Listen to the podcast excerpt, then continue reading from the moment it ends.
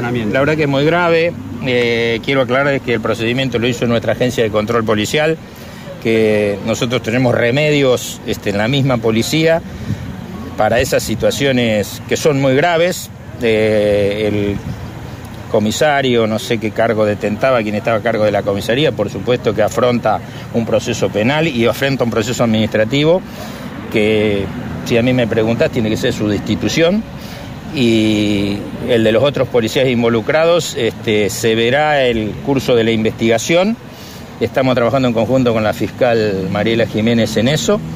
La verdad que es un, un ejemplo muy feo, pero también es importante que la reacción vino de la propia fuerza, de la Agencia de Control Policial, que fue quien hizo el procedimiento y llegaremos hasta la última consecuencia. Yo siempre...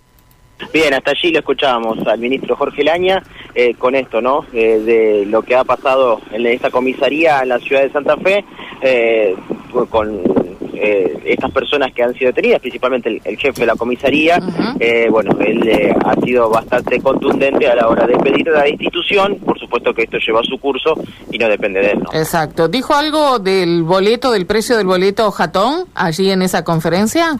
No, no, no, no, no. no, no habló, habló más que nada de cuestiones de, de seguridad. De seguridad, Perfecto. Gracias, Mauro. Volviendo a los móviles, 29, ah. ¿no? 29 en... 29, reitero, ya les digo, porque son 11 Logan,